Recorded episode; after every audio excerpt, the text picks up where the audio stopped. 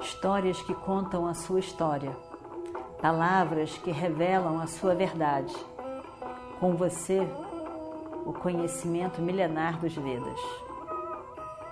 Escute diariamente e recomende a um amigo.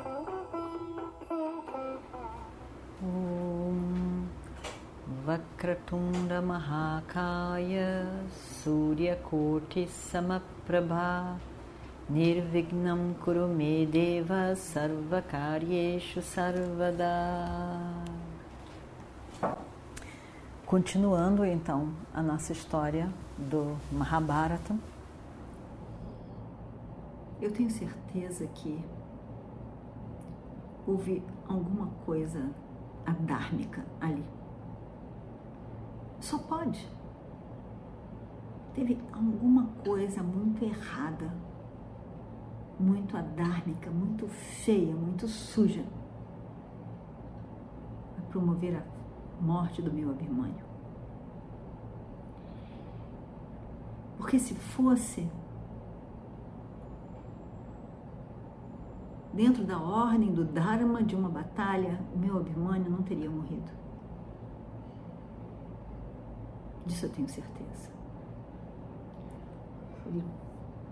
Põe no chão seus ar, seu arco, as suas flechas e, e de novo desmaia. E é revivido. Krishna pega as mãos de Arjuna nas suas e diz: Arjuna, não fique tão desesperado. Não fique com tanto sofrimento.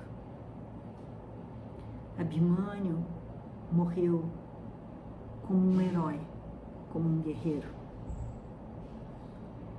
E ele morreu para que outros possam viver. A morte de Abimânio o levou para o céu. Uma morte de um guerreiro grandioso como ele era. Arjuna, Arjuna olha para os seus irmãos. Veja, eles estão arrasados. Eles estão se culpando. Tudo o que você está falando está aumentando o sofrimento deles. Eles estão mergulhados numa imensa tristeza e sofrimento. Depende de você. Somente de você, Arjuna. Levar um conforto para eles. Grande é o sofrimento e a repulsa deles para com eles mesmos. Fale gentilmente com aquelas pessoas que são tão queridas para você. Vendo o seu sofrimento imenso, o sofrimento de cada um deles aumenta.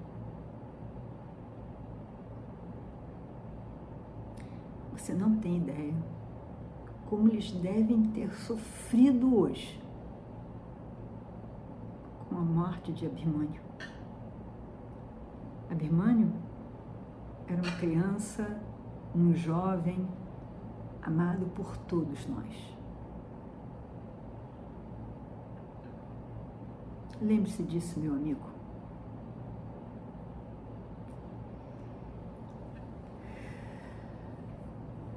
Arjuna reconhece a verdade nas palavras de Krishna.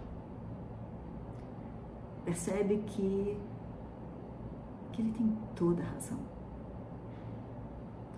Ele, Arjuna, estava sofrendo. Krishna estava sofrendo. Mas os seus irmãos estavam também sofrendo e ainda se culpando todos eles. Tinha sido com certeza um dia terrível para eles. Arjuna se levanta e vai abraçar Bima. Ele cai aos pés de Yudhishthira e de Bima, seus dois irmãos mais velhos.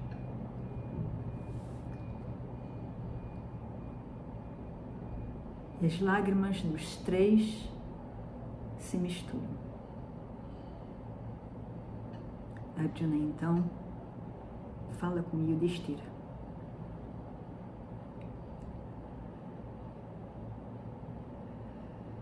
No meu sofrimento, na minha tristeza, eu fui cego seus, para os seus sentimentos. Por favor, me perdoe, meu querido irmão. Bima, eu sinto muito. Eu me perdi no meio do meu sofrimento. Eu consigo enxergar o que tudo isso significou para vocês também. Todos aqui. Eu consigo me reorganizar.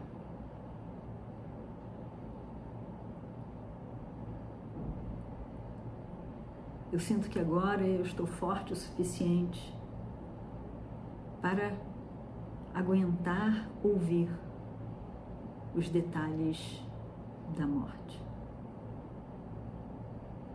Nakula, Sahadeva, Satyaki, todos vocês me contem o que, que aconteceu Drishtadyumna, meu amigo, me diga o nome dessa pessoa, desse idiota, que teve a ousadia de fazer isso. Yudhishthira, meu senhor, minha mente agora está forte o suficiente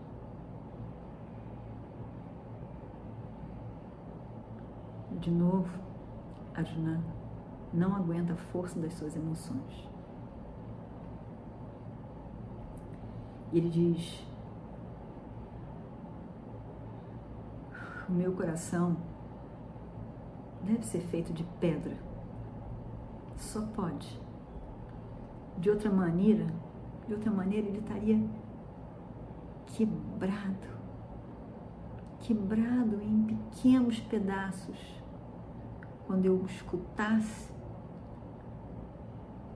sobre a morte do meu filho Abimânio. Ele está morto. E eu, eu continuo a viver.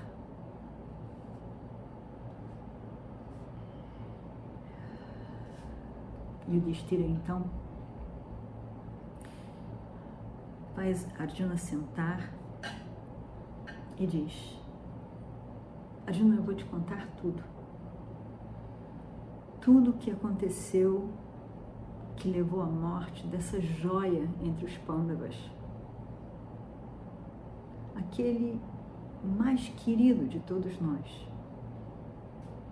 Eu vou te dizer.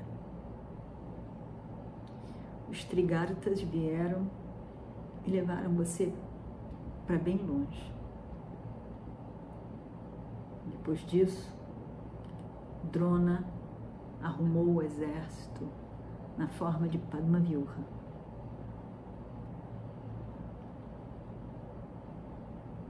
Nós fizemos uma outra armação de guerra. E a guerra começou. Mas eles começaram a nos destruir muito, muito. Os soldados caíam caíam no chão, caíam no chão. A formação deles era terrível. A gente não conseguia lidar com nada. Todos os nossos estavam caindo, mortos pelo chão. Ninguém conseguia resistir àquela matança por parte deles. E Drona estava ali na frente. Na frente, satisfeito consigo mesmo, pelaquela matança acontecendo ali, na frente dele. A gente podia ver a expressão dele. Eu vi que o nosso exército estava estava acabando e iria acabar naquele mesmo dia. Aqueles soldados simplesmente caindo no chão. Eu não aguentei ver um exército inocente de homens sendo mortos ali aos meus olhos.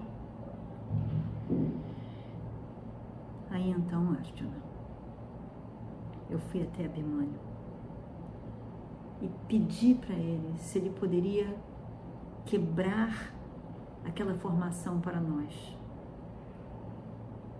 Arjuna, ele ficou tão feliz o meu pedido. Ele disse: Não tenha medo, tio. Com certeza eu posso entrar nessa formação. Meu pai me ensinou. Eu posso entrar. Se eu posso fazer esse grande serviço para o exército dos Pândavas, eu ficaria orgulhoso por isso. Porém, a verdade é que eu só sei entrar, eu não sei sair. Meu pai só me ensinou a entrar e eu não sei sair. Ele também me disse que essa formação tem a capacidade de se fechar e prender a pessoa lá dentro. Se eu ficar preso lá dentro sozinho, bem tio, eu não vou conseguir sair. Esse é o único problema que me preocupa. E nessa hora, nesse relato, Yudhishthira não consegue continuar. A voz parece que não sai. Tem alguma coisa ali apertando a garganta dele. Bima então continua o relato. E ele diz: Sim, Arjuna, é verdade. O jovem Epimânio nos disse que não poderia sair daquela formação. Mas nós todos dissemos a ele que nós estaríamos ali colados com ele. Nós cuidaríamos dessa parte. Nós dissemos para ele que a gente estava ali com ele, colado. Ele só precisaria abrir a formação e a gente entraria ali junto com ele. Ele não precisava se preocupar. E nós estávamos lá. E o Destira, eu mesmo, Nakula, Sahadeva, Drishtadyumna, Satyaki, Drupada, Virata, os irmãos Kekayas, os filhos de Draupadi, tantos outros, Arjuna. De fato, foi, foi algo muito pesado que foi colocado nos ombros deste jovem. A última vez que nós o vimos, ele estava lindo, grandioso, no seu carro. E ele olhou para nós, na confiança de que a gente estaria ali atrás dele, seguindo, tão pertinho. E ele deu um sorriso, um sorriso tão lindo, um sorriso tão brilhante que toda a sua face brilhou.